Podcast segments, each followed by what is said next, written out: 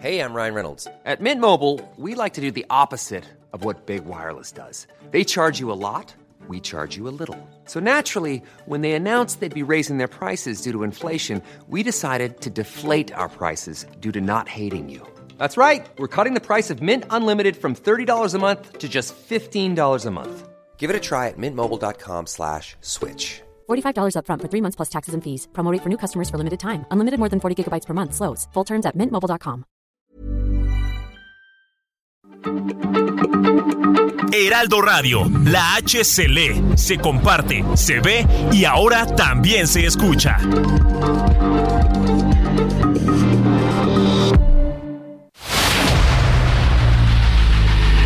El dedo en la llaga. Había una vez un mundo en el que nadie creía. Un país de historias inexplicables. Una nación con personajes asombrosos. Santo Tomás tenía razón.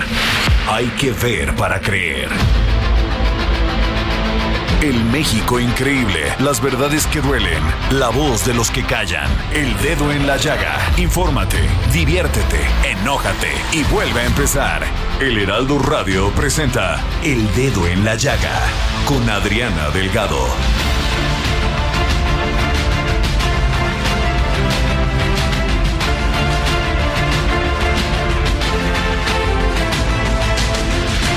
Buenas tardes, ¿cómo están? Les saludo con mucho gusto. Yo soy Adriana Delgado. Me escucha usted a través de la 98.5 FM del Heraldo y a través de todas las emisoras de este gran grupo, el Heraldo Media Group. Y bueno, pues vamos con Ángel Arellano. Adriana, ¿cómo estás? Muy buenas tardes. Samuel, ¿cómo estás? Buenas tardes. Pues Adriana, platicábamos antes de entrar al aire que un tema tapa al otro. Todo lo que está pasando en este nuestro país, en la Ciudad de México, y precisamente comenzamos con eh, lo que ocurre en la capital del país. Fíjate que tres estadounidenses murieron por intoxicación de monóxido de carbono mientras se alojaban en un departamento rentado en la Ciudad de México. Es una información que confirmó la Fiscalía de la ciudad, ocurrió hace algunos días, pero pues lo que se está informando es que ya se abrió una investigación donde pues se está indagando qué ocurrió el pasado 30 de octubre con la muerte de estos tres extranjeros que se derivó de una posible intoxicación por inhalación de gas dentro de un departamento en La Rosita, allá en Coajimalpa, la alcaldía de Coajimalpa. Los estudios periciales indican que es eh, el monóxido de carbono lo que habría provocado el fallecimiento, de acuerdo con un comunicado de la Fiscalía. Después de que se detectó un intenso olor a gas en el departamento, los guardias de seguridad eh, alertados por este, este olor se eh, acercaron hacia el complejo residencial, pidieron a las autoridades locales ayuda y pues encontraron ahí sin vida a una mujer y dos hombres. Los paramédicos declararon la muerte en este mismo lugar, según el informe de la fiscalía, que les informo ya está indagando los hechos. Por su parte, la firma Airbnb, que era un, un departamento que estaba pues con esta plataforma, calificó las muertes como una terrible tragedia y manifestó una, pues una disposición absoluta para que se ayude a dar con el- la causa de este lamentable suceso. Imagínate, alquilar un departamento y... Y que no tengas este arreglado el, ¿cómo se llama? El tanque gas, estacionario. Sí, Pues eso sí, es qué el, cosa, ¿no? el ¿Eh? mantenimiento que el se tiene que dar. mantenimiento, o sea, Sí. no solamente es rentar, Claro. es rentar con todas las medidas de seguridad. Sin duda. Sí. Pues continuamos y con los casos también lamentables. Vamos ahora hasta Durango. Una mujer perdió la vida y es una de las más recientes víctimas, ya son tres, a causa de que pues a causa de un cuadro de meningitis aséptica, es lo que dio a conocer la Secretaría de Salud de Durango a través de un comunicado en la que señalan que la paciente tenía el antecedente de haberse sometido a un procedimiento gine- gineco-obstétrico en un hospital privado y suman ya tres muertes. A una semana de haberse presentado el primer fallecimiento, pues ella es la primera eh, que pierde la vida en el Hospital General de Zona número uno del Instituto Mexicano del Seguro Social. Y esto es importante señala- señalarlo porque los, eh, los otros casos se habían presentado en un hospital privado, el Hospital del Parque, que fue ya después asegurado por la autoridad. Y fíjate que como una medida de prevención están retirando una serie de medicamentos, la buyovacaína hiperbárica, la ropivacaína, y estas son unas, eh, unos medicamentos que se utilizan como anestésicos. Ok. Es lo que, es lo que se dio a conocer como una, pues una especie de eh, medidas de seguridad, ¿no? Para, para que ya no se siga utilizando para ver si en ese caso es el que se puede pues tener como una, una causa probable de la enfermedad que derivó en la muerte. Y bueno, eh, hay más, hay más información. El Banco de México elevó en 75 puntos base su tasa de interés de referencia que pasará de 9.25 a 10%. Es un nuevo máximo histórico que ya estará tocando Samuel ahí en su eh, en la sección más macabra de la radio, ¿no, Samuel? Ah, sí. la de los dineros.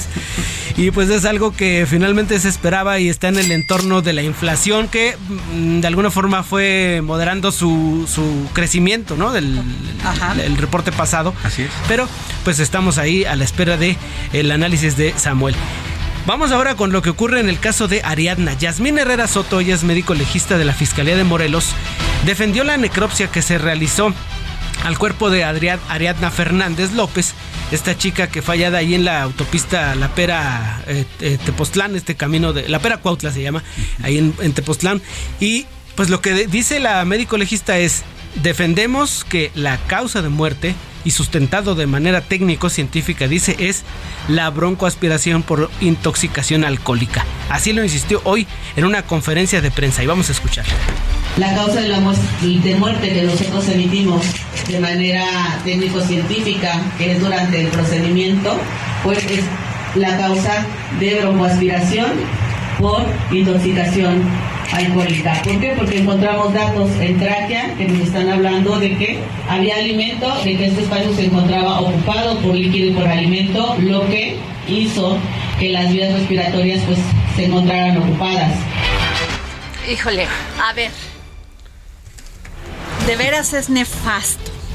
Totalmente. El tema. Primero sale el fiscal Uriel Carmona a decir que no había sido feminicidio. Así es. Que había sido esto que declara quién? La es la, la médico legista. La médico legista. Sí, se llama Yasmín Herrera. Y luego dice que sí había golpes, pero que pues él, este, pues, sí los había dicho, que había dicho que había golpes, pero que después no eran tan graves. No, bueno. Ahora dicen, fíjate nada más, porque he estado leyendo varias notas, que posiblemente a la hora que tiraron a Ariadna, a este lugar, en la carretera, pues posiblemente se golpeó. Y que esos son los golpes que presenta. No, Y que no pueda haber una segunda necropsia este, que de estos antecedentes como los da la jefa de gobierno porque pues no se puede hacer. ¿Cómo? Entonces en el caso de Devani, que no sé cuántas necropsias llevan y todavía no dan con los asesinos y no dan con la causa de muerte. Claro. De veras, de veras, de veras. Fíjate que hoy la jefa de gobierno de la Ciudad de México. Es absurdo. Es absurdo. Claudia Sheinbaum dijo que hay una diferencia sustancial en cómo se trata a los homicidios violentos contra mujeres aquí en la Ciudad de México y lo que ocurre en otras entidades. Le hace Morelos, ¿no? Le hace Morelos. Y partió como ejemplo de lo ocurrido con la profesora de inglés Mónica Citlali Díaz, quien fue hallada muerta, por cierto, en la carretera Cuernavaca seis días después de su desaparición. Esto fue en la alcaldía de Tlalpan. Ella desapareció en el Estado de México. Y pues una versión que ya nos adelantaba ayer, recordarás Adriana, nuestro reportero Mario Miranda, ¿no? Que estaba circulando la versión y que se, confirmó finalmente, lo confirmó la, la, empresa para la que trabajaba y después la fiscalía. Pero la jefa de gobierno destaca cuál es el tratamiento que se le da a un homicidio en contra de una mujer aquí en la ciudad y otro en Morelos, por ejemplo. Vamos a escuchar. Dos varas, dos medidas. Vamos a escuchar a la jefa de gobierno y el cuerpo se encuentra aquí en la Ciudad de México. Es el caso de una joven en, en Tlalpan que se encuentra. Ha habido eh, algunos casos en estos días y aquí lo importante eh, es, primero, no esconder. La diferencia entre otras entidades de la República y la Ciudad de México y la Fiscalía General de la Ciudad de México, que es algo que eh, fue algo que hicimos desde que era Procuraduría, es que en el caso de una muerte violenta, una mujer, no se espera la clasificación de feminicidio. Se clasifica como feminicidio y en todo caso, si en la investigación se ve que no fue feminicidio, se hace una, un cambio. Lo que normalmente ocurre, o en otras fiscalías ocurre, como, el, como en el caso de Morelos. Pues ahí están las palabras de la jefa de gobierno. A ver, otro feminicidio más. Otro feminicidio, sí. Oye, y en, en más, en más de feminicidios, eh, ay, vaya, eh, de- te digo que esta semana ha estado terrible. Fue detenido Fernando N. Es quien conducía el taxi del que se arrojó Lidia Gabriela, esta chica que allá en Iztapalapa se vio en, pues lo que se supone es que se vio en, en- en riesgo de ser víctima de secuestro y cuando el vehículo que circulaba a exceso de velocidad, el taxi que la transportaba, pues decidió arrojarse. Esto ocurrió ya en la calzada Ermita Iztapalapa, pero pues por desgracia ella a causa del impacto murió. Y pues eh, es como ella trató de defenderse, ¿no? De, de- de alguien que de repente cambia la ruta. Eh, Oiga señor, este, yo le dije que por aquí y no te contestan, aceleran y fue la reacción que tuvo esta chica que por desgracia Pero ya, ya, murió. ya, ya este, agarraron al que, Sí, al que iba manejando. Sí, porque, habían este, detenido a otra persona. A otro, exactamente. Sí, esto lo informó hoy el jefe de la policía, el secretario de Seguridad Ciudadana, Ah. Omar García Harfuch. Y fíjate que el registro de taxistas en la ciudad es lo que eh, llevó a dar con, con este, este señor. Ajá. Eso es lo que han promovido las autoridades. Pues gracias a ello están dando eh, resultados, ¿no? Vaya Ajá. que pues sí, sí vale la pena este esfuerzo que están haciendo. Un grupo de taxistas, por cierto, en esta tarde se manifiesta para que se dé difusión al programa Taxi Seguro, porque pues de alguna forma se han visto estigmatizados, ¿no? Como el taxi rosa de la ciudad es un taxi seguro. Eh, eso es lo que están demandando en esta tarde. Ok. Vamos ahora con más violencia, Adriana. Cuando menos nueve muertos dejó un ataque a un bar allá en Apaseo el Alto, Guanajuato. Se llama Terrible. Nexus. Se, vol- Sí. se otra vez se recrudeció la violencia en Guanajuato. Otra vez, exactamente. ¿no? Y esto a causa de que agarraron a un jefe de la mafia. Sí, así es. Y entonces, esto genera que entre grupos eh, se maten entre ellos. Así es. Sí, o es como, o es como Pero una forma de ejercer afectan a la ciudadanía. Sí. Sí, porque pues es que es como terrorismo, ¿no? Básicamente. Sí, claro. Así es.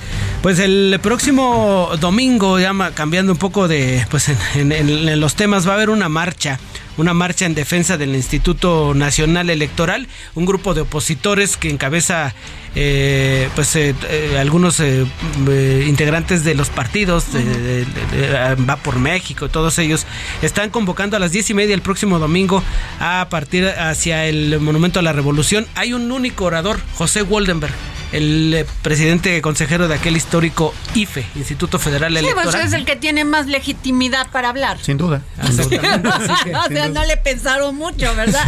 no había para dónde hacerse. De ahí en fuera, Todos cuestionados. todos Sí, pues es que, por ejemplo, cuestionados. está Vicente Fox. ¡No! No, bueno. Calderón, no. Oye, lo interesante es que se están sumando varias ciudades.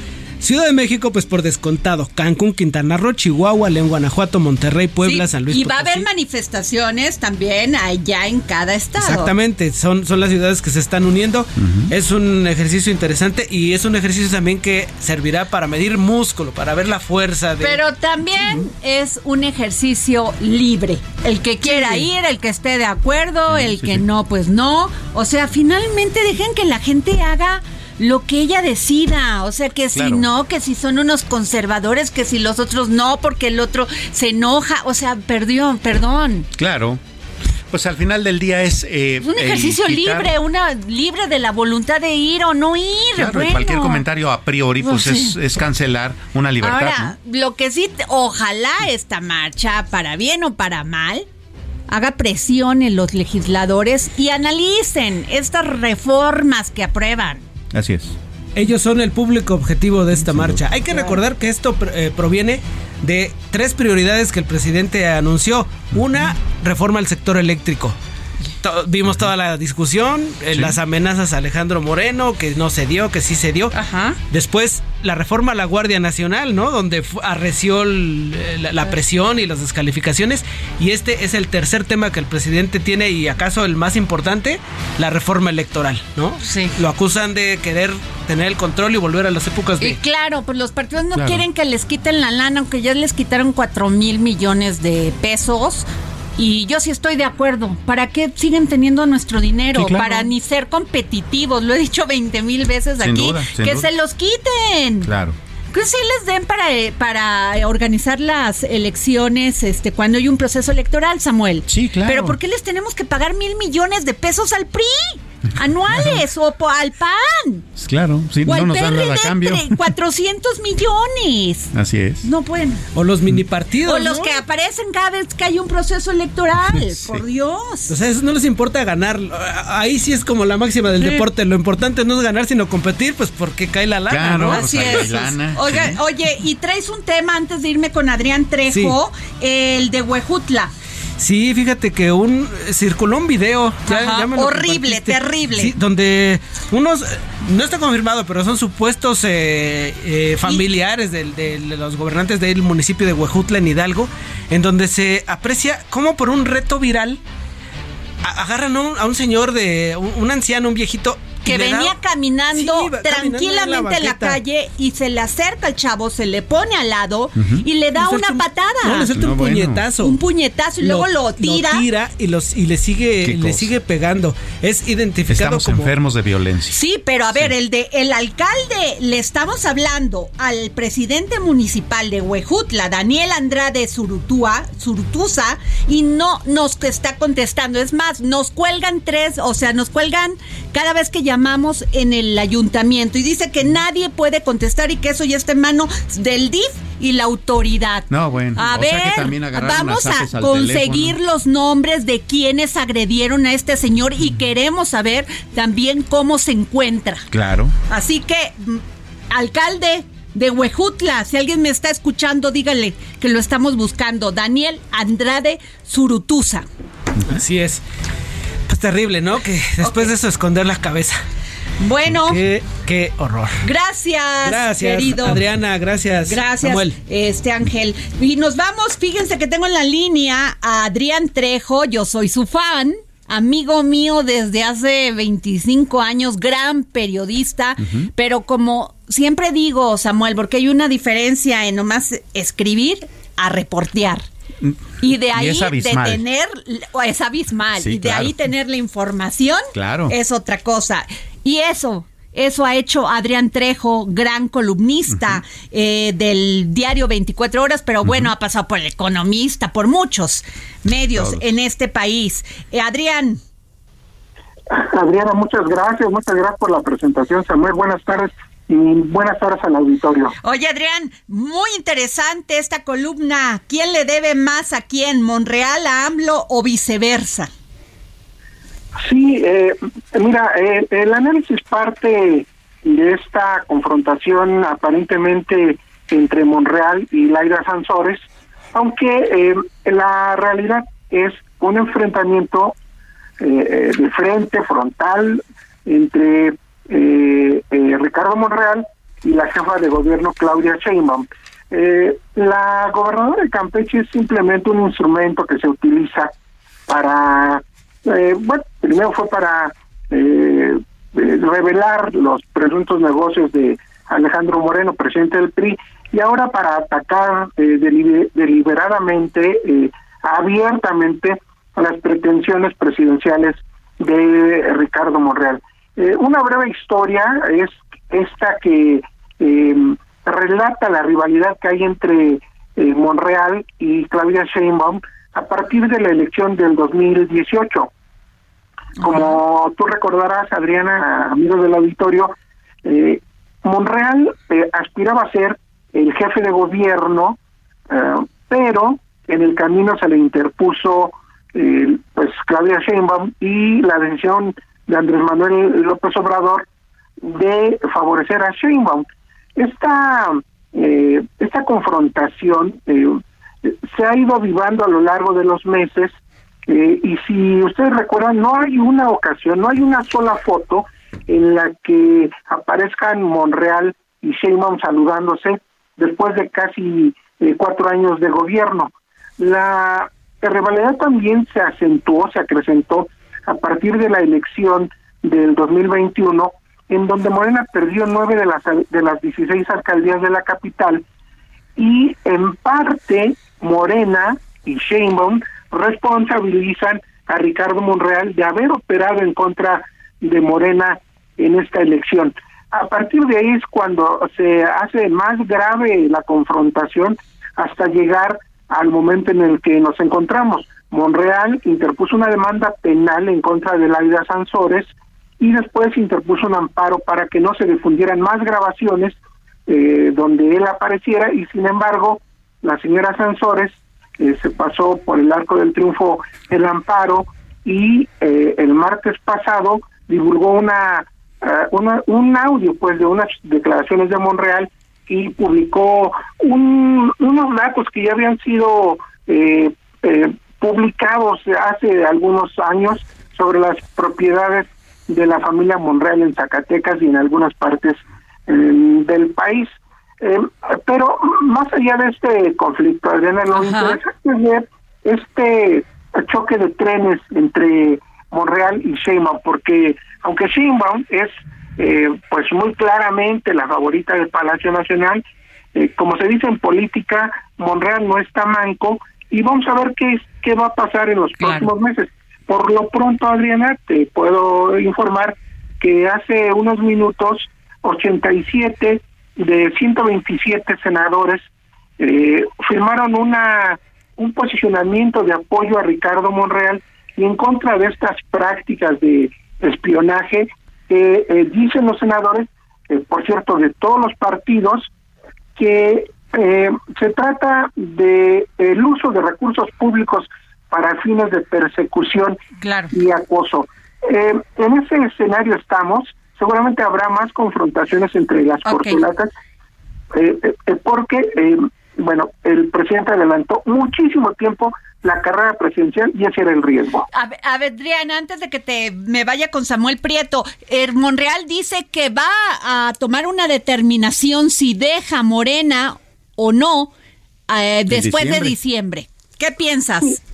No, mira, yo, yo creo que Monreal está con los dos pies fuera de Morena y solo está esperando el momento político oportuno para para salir. En este momento Ricardo Monreal necesita los reflectores que le da ser el coordinador parlamentario de Morena y ser el presidente de la Junta de Coordinación Política del Senado para estar en los medios. Seguramente no será en diciembre cuando él tome una decisión, seguramente será a mediados del próximo año, muy cercanas ya a, la, a, la, a los meses en los que los partidos tendrán que definir a sus eh, candidatos presidenciales, pero de que Monreal ya no esté en Morena, eso podemos tomarlo como un hecho. Oye, Adrián, de hecho la lectura de muchos, eh, quisiera preguntarte la tuya, es que justamente se estarían dando todas las piezas para que después de esta pues, muy posible decisión de Monreal de dejar Morena, él pudiera incluso encabezar la coalición opositora. Sí, es, ese es uno de los escenarios posibles, aunque eh, para el PRI no estaría mal, desde luego el PRI en este momento se encuentra sin candidato presidencial visible, pero es muy difícil que los panistas acepten a Monreal como uno de, como un, como un candidato presidencial. Entonces, yo no creo que haya problema en que el PRD o lo que queda del PRD y el PRI aceptarán a Monreal, finalmente es uno de los suyos, pero eh, yo veo muy difícil que eh, eh, Monreal encabezara una eh, coalición en la que fuera eh, acompañada por el PAN, porque en el PAN no transita tendría que ser un, un movimiento eh, bastante rudo que, sin embargo, dejaría fuera a los panistas ortodoxos. Pues más claro ni el agua. Gracias, Adrián Trejo. Gracias por tu análisis y gracias por tomarnos la llamada para el dedo en la llaga. No, al contrario, muchas gracias a ustedes. Que tengan muy buenas tardes. Bueno, nomás le quiero mandar un saludo a mi amiga Kawit Anaya, si así se pronuncia, me hizo un comentario ayer muy valioso, lo aprecio y lo tomaré en cuenta. Gracias. Samuel Preto. Ah, pues así, así las cosas. Oye, de cualquier manera, lo que sí es que debería um, tal vez generarse una condición política para que las tres mujeres, por lo menos, que han dicho que sí quieren ser presidentas, puedan competir de alguna manera, ¿no? Así es, me encantaría. Tú sabes que yo estoy a favor del género, pero también estoy a, a favor de la capacidad y el profesionalismo. Sin duda. Nos vamos a un corte, regresamos para seguir poniendo el dedo en la llaga. You feel defeated, hope tonight. You try to stand up, but you throw your hands up like you no longer have the strength to fight. Cause you've seen too many sunsets, too many days ending in the darkest night. But on your own, you'll never know, you'll never know. If you believe you can move the highest mountains, cross the greatest oceans, walk across the water, the water. Believe Adriana Delgado en su cuenta de Twitter. Arroba Adri Delgado Ruiz. Además, te invitamos a enviar tus opiniones y comentarios en texto o por mensaje de audio a través de WhatsApp al 55 2544 3334. Y si quieres escuchar El Dedo en la Llaga de El Heraldo Radio, en cualquier momento y donde quiera que te encuentres, descarga el podcast disponible en Spotify y iTunes.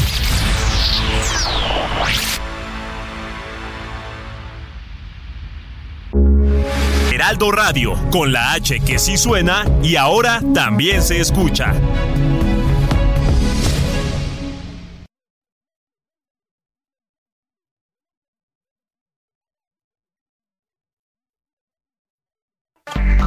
Heraldo Radio 98.5 FM.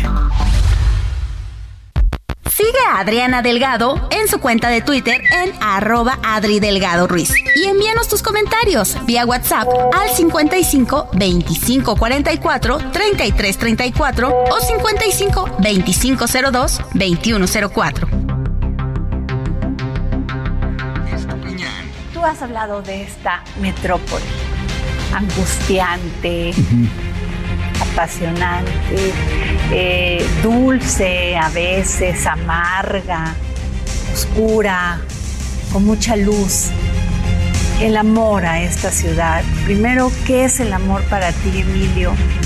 Y luego el amor a lo que te rodea, a, a esta gran ciudad. Mm, es el amor muy difícil. Este, pues son actos también, son actos que uno tiene con la otra persona.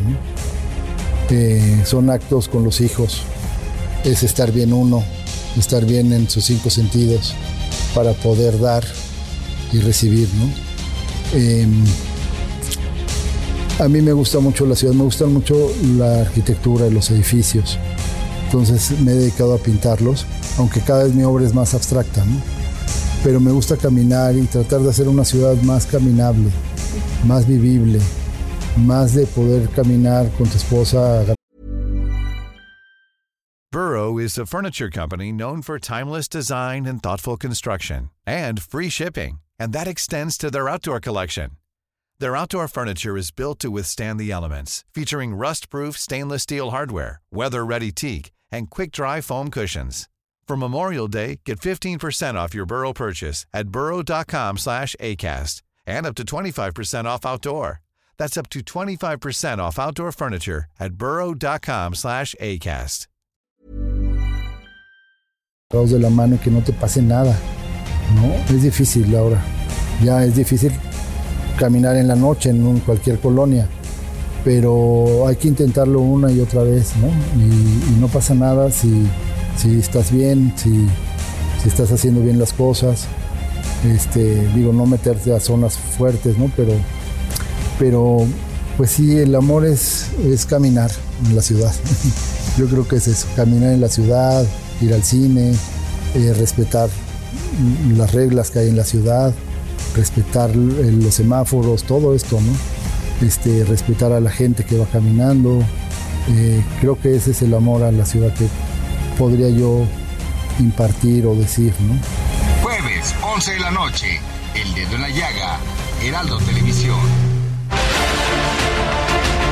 Regresamos aquí al dedo en la llaga. Muy buenas tardes, Samuel Prieto. Hola. No te saludé porque ahí viene tu terrifi- ¿Cómo, perdón? Terrorífica. Terrorífica sección. Pero antes nos vamos a ir. Pero no, no pongan esa música todavía. No, esa espérenmela porque la tengo que disfrutar. Bello. Oye, no, nos vamos con don Pepe Carreño, que está en este momento en Estados Unidos, porque pues él cubrió todas las elecciones, estas elecciones intermedias, este, para el Heraldo de México. ¿Cómo está, don Pepe? Muy buenas tardes, Adri, qué gusto. Don Pepe, pues, eh, ¿qué pasó con la marea roja? quedó, quedó en charquito. En charquito, ¿verdad? Eh, este, ¿cómo dicen perro que ladra no muerde? Pues algo así, algo así. digamos que, que, es así como el tema de las promesas, de las expectativas, de lo que la gente, de lo que algunos quisieran y de repente se tropiezan con la realidad y ahora ya no están buscando quién se la hizo, sino quién se las pague. Pero pues no se cumplieron las las estas proyecciones que hacían que Trump iba a arrasar, que iba y que iba a darle un trancazo a Biden, pues no. Pues no. Como le digo, ahora los republicanos están culpando a Trump, a su estilo, a los candidatos que promovió pues, de, de lo que es un, de lo que para ellos resulta un fracaso. Y eh, la realidad es que todavía ni la Cámara de Diputados está decidida, todavía faltan muchos uh, eh, muchas diputaciones por uh, por, por, definirse, por determinarse, aunque se cree que los republicanos van a ganar una mayoría muy pequeña en la, en, la Cámara de Representantes. Hay tres, eh, hay ahora tres, senado, tres lugares en el Senado que están en juego. Arizona, Nevada, que se espera se resuelvan este fin de semana, alrededor del sábado, pero porque están ahora contando todos los decenas de miles de votos hechos por correo y depositados antes de la fecha de la elección y eh, la, la segunda vuelta en el caso de Georgia que va a ser el 6 de diciembre. Eh, si los republicanos o los demócratas ganan cualquiera de las dos, ganan las dos senadurías, por ejemplo, de Nevada y de Arizona, quedan ya en la mayoría, definitivamente. Pero por lo pronto siguen en el aire y esto es dos días después, casi tres días después, pues quedan por definirse más de más de 40, en términos generales, más de 30 o 40 diputaciones y esas tres senadurías. Así que todo el mundo está literalmente en la parado de uñas, como decimos en México. Pues así es, don Pepe, Samuel Prieto. Vaya, sí. Eh, de todos modos, el mapa este, parece ser como de muchas campanas al vuelo, eh, ¿no, don Pepe? De repente el presidente Biden ayer mismo anunció que sí se presentará la eh, candidatura presidencial para el siguiente periodo. como que hay mucha alegría, pero al final del día el mapa va a terminar recomponiéndose no tan a favor de alguien, ¿no? Efectivamente, es decir, en, términos reales, si ustedes se acuerdan de aquel famoso refrán de la novela El gato pardo, así cambiar para que todo siga igual. Así es. Es un poco lo que estamos viendo. Así en términos reales. Pues muchas gracias. Dígame, dígame, dígame, don Pepe, perdón. sí, sí, sí, simplemente es esto. Esto es, eh, yo creo que uno de los principales efectos, y creo que va, a ser cada vez más claro en los próximos días, es eh, que esto es, de, por, por donde lo vea, un, una derrota para Donald Trump y un rechazo a sus, a, sus formas de llevar de, hacer las cosas. Claro. Ya los republicanos los están abandonando en algunos casos. Hay quien dice incluso que es una es algo así como una piedra de molino alrededor del cuello de los republicanos y que hay que dejarlo al lado. Así que habrá que ver. Muchas gracias, don José Carreño. Gracias, gran periodista. Gracias, don Pepe, por tomarnos la llamada. Y bueno, ¿qué les cuento? Miren, yo, la neta, Samuel, pedí hablar con Guadalupe Díaz Carranza, es la notaria 83 del Estado de Oaxaca y secretaria de Finanzas del Colegio Nacional del Notariado Mexicano, porque es la primera vez que hay una candidata para presidir al, no- colegio. al colegio de notarios, pero no me contesta. No, bueno. Y siempre, te lo juro, si hay alguien que apoya a las mujeres, que les da voz, es este programa. Sin duda alguna. No es posible, o sea, ya, en fin, ya. Mm. Lo dejamos. Vamos con, a ver, ahora sí, ahora sí, vamos con la sección de Samuel Prieto. Uy, La terror. economía de terror. Oye, y sí está un poquito terrorífica. Fíjate que este allá en Estados Unidos, eh, empiezo allá porque, bueno, las repercusiones caen hacia nuestro país, ¿no? Ajá. Este, allá en Estados Unidos eh, se anunció que la inflación se eh, bajó medio punto porcentual, que pues es bastantito, ¿no? Recordemos que en oh, septiembre había caído en 8.2, ahora termina en 7.7 el, el- el mes de, de octubre. Y bueno, eso soltó también algunas campanas al vuelo más allá del entusiasmo político que se está dando Ajá. allá, porque incluso, déjame te cuento, ahorita revisando en tiempo real, el Dow Jones está ganando 3.70%. El Nasdaq, que es el de las tecnológicas, Ajá. está ganando el 7.35% y el Standard Poor's 5.54%. ¿Por qué? Bueno, lo habíamos eh, comentado en algunas ocasiones Ajá. acá en el, en el dedo en la llaga. Cuando las tasas de interés están muy altas, los eh, eh, inversionistas suelen irse hacia los eh, instrumentos de inversión más seguros, que son generalmente los bonos gubernamentales, y dejan un poco de lado el mercado accionario. Bueno, si la inflación bajó así de sopetón, eso significaría entonces que tal vez la Reserva Federal esté pensando ya o comenzando a pensar en bajar las tasas de interés. Si esas tasas empiezan a bajar de, de- de- de porcentaje, que ya no sean tan atractivas, pues el regreso al mercado bursátil sería lo natural para los inversionistas. ¿no? Claro. Entonces podría verse por ahí bien, pero sin embargo la inflación está todavía bastante, bastante amplia y de cualquier manera está el asunto de que había que revisar los componentes inflacionarios y de ahí entonces vayámonos a México. Fíjate que acá en nuestro país también eh, la eh, inflación se detuvo un poco, eh, por lo menos en, en un... En un Buena noticia, ¿eh? Buena noticia. Eso yo creo es de las, eh, las, ¿qué podríamos decir? Las mejores cosas que han pasado en el sexenio de Andrés Manuel López Obrador.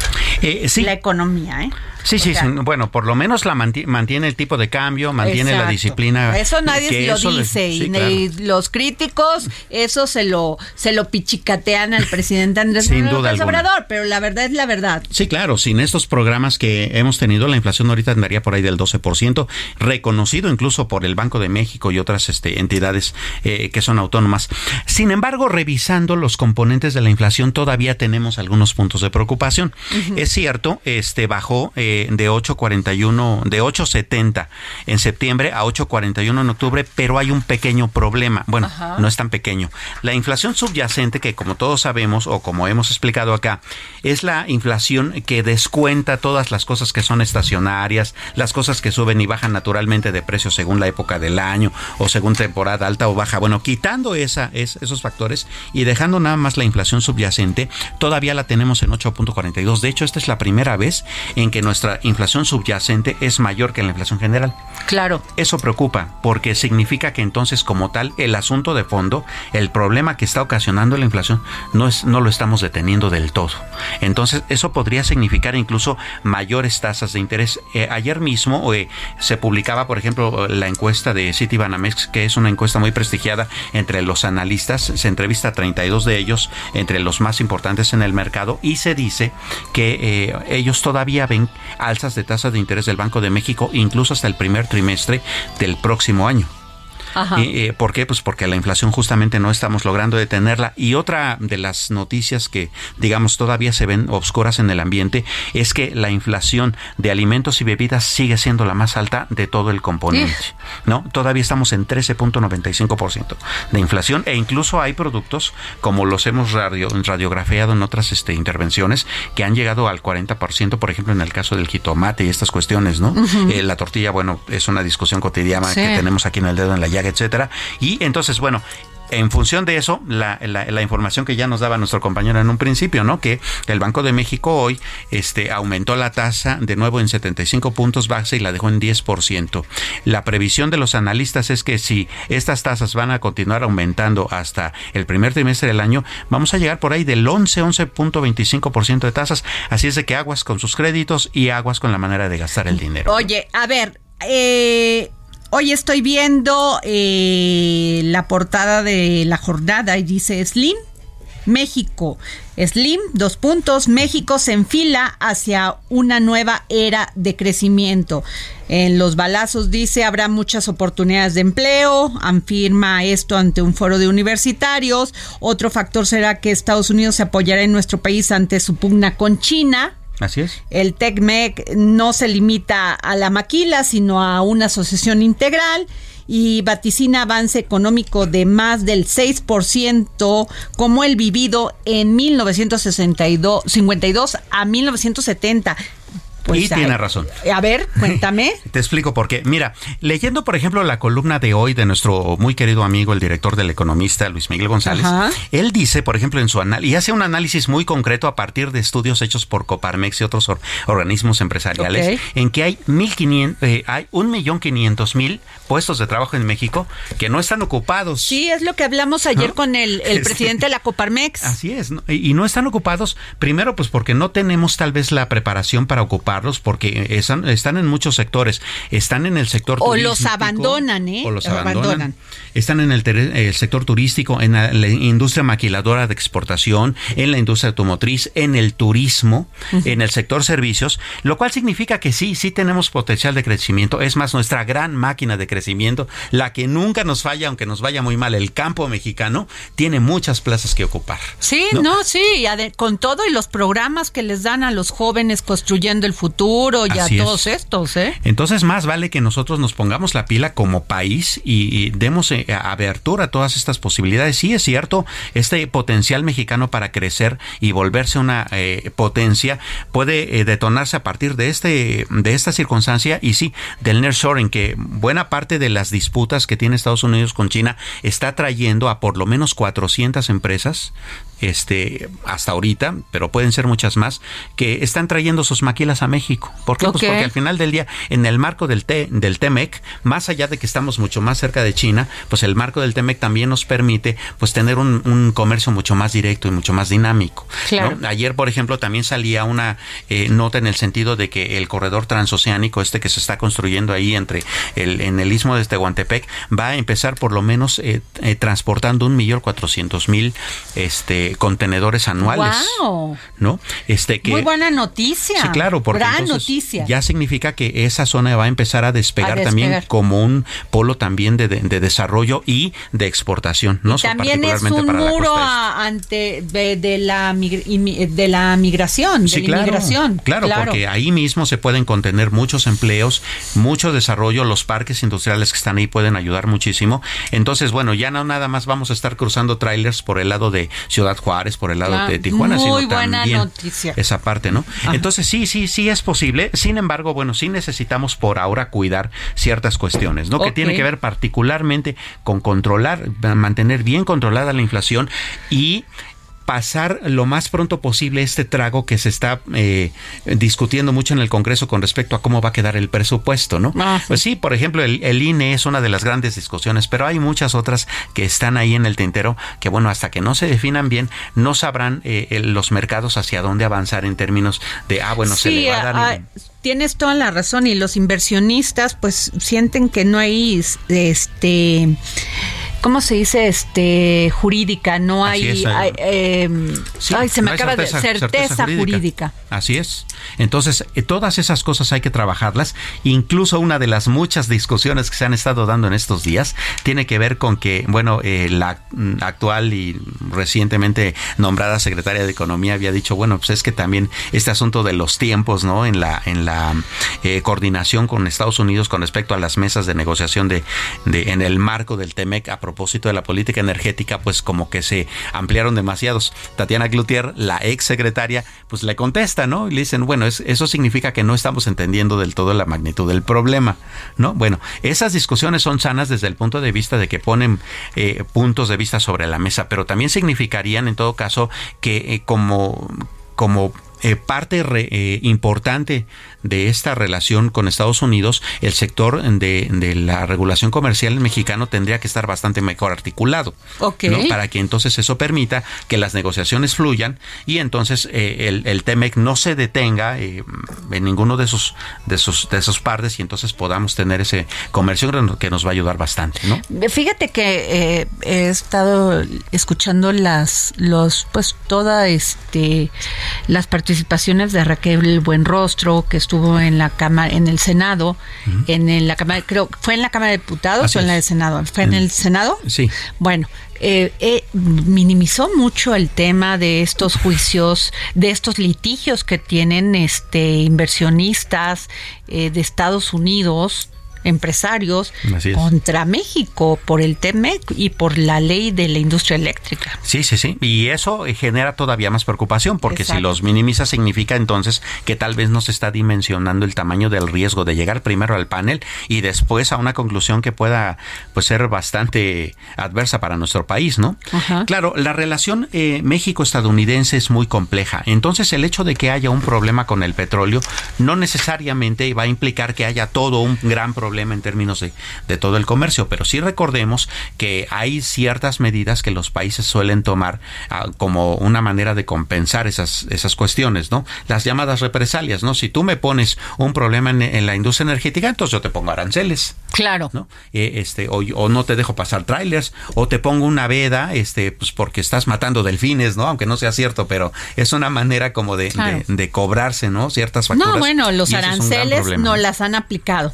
No las han aplicado. las han aplicado. Ahí está con los, con las hortalizas, con los este frutos también, con el aguacate. Con el aguacate, con el atún. Sí, sí, sí, no las aplican. Así es. ¿No? Sí, sí, sí. Aunque luego se arregla, pero de momento nos aplican y es una y nos pegan. Oye, ¿y cómo viste esto que México nominó a Gerardo Esquivel a la presidencia del BIT?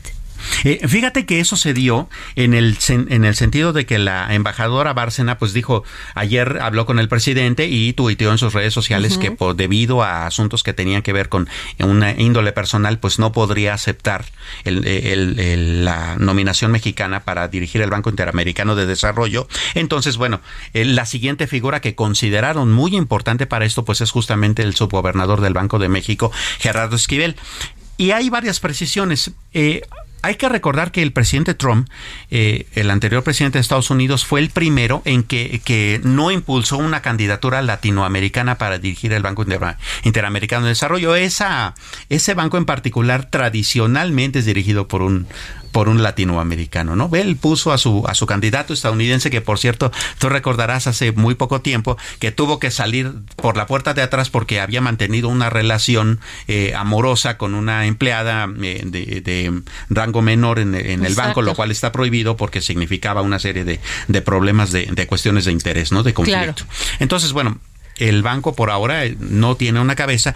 Sí sería muy interesante que, el mexicano, sobre todo el subgobernador Esquivel, tomara eh, posesión eh, ahí justamente porque si una de las eh, eh, metas que tiene eh, el banco muy específicas es justamente la de apoyar a las economías latinoamericanas. Y vamos, los gobiernos, los, los gobiernos y, las sociedades latinoamericanas reciben bastantes buenos este préstamos cuando es necesario con unas tasas pues bastante interesantes, lo cual ayuda un poco a empujar la región y podría incluso ayudar a la política del presidente Biden en el sentido de pues impulsar las economías, particularmente las centroamericanas, justamente para empezar a ya detener el asunto. Que le surge. Pero ¿sabes cuál es el gran virus que rodea a todas las economías mexicanas, este, latinoamericanas. La corrupción. la corrupción. Sin duda alguna. La impunidad. Sí, así es. Mientras no arreglemos eso, difícilmente vamos a tener un desarrollo ordenado, disciplinado, eh, que no esté en duda siempre la honestidad de los funcionarios. Así es. Sí, de hecho recordarás tú que eh, en un eh, momento una de las eh, cuestiones que había planteado el Departamento de, Estados, de Estado en Estados Unidos es, bueno, ya no apoyemos tanto a los gobiernos porque los gobiernos se clavan la lana, mejor utilicemos a las organizaciones de la sociedad civil para impulsar el desarrollo centro, centroamericano. El gran problema está en que buena parte de los gobiernos centroamericanos y un poco también el nuestro, siendo un poco autocríticos, no creen en la sociedad civil, ¿no? Sí, no, bueno, el presidente lo ha dicho, son los conservadores. Bueno, muchas, muchas, este, eh, de estas agrupaciones, Samuel, en un pasado abusaron del dinero que se les daba, servían para fines políticos. También tiene, gran parte tiene razón el presidente, otras no otras no, y yo creo que no puedes calificar y meter todos en una misma canasta. Así es, en todo caso lo que hay que hacer es ser bastante selectivo sobre, pues no necesariamente a quién le das el dinero por su eh, signo político, sino por el apoyo que realmente pueda dar a una comunidad, ¿no? Este, hay, hay de hecho organizaciones súper interesantes que generan liderazgos sociales, ¿no? Claro. es una de ellas. Ellos generan eh, liderazgos sociales sin política y desarrollan comunidades y lo hacen muy bien.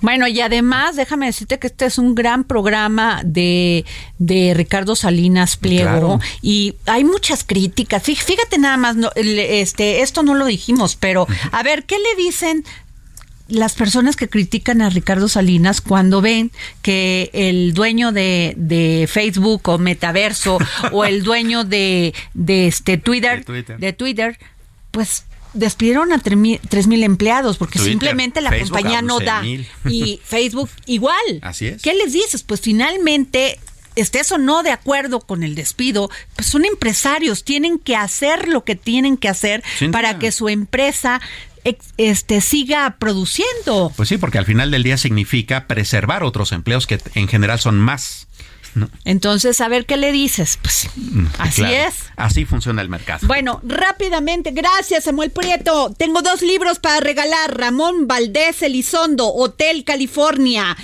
Para aquellos que me mandan en Twitter, arroba Adri Delgado y Asesinos Seriales en México, una mirada a la psique criminal de Filiberto Cruz Monroy. Y nos vamos, esto fue el dedo en la llaga, mañana nos escuchamos. The highest mountains, cross the greatest oceans, walk across the water, the water. Believe you can move the highest mountains, cross the greatest oceans, walk across the water. If you believe. If you believe.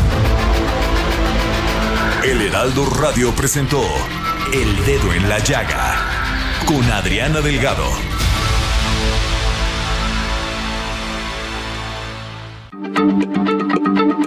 Heraldo Radio, la H se lee, se comparte, se ve y ahora también se escucha.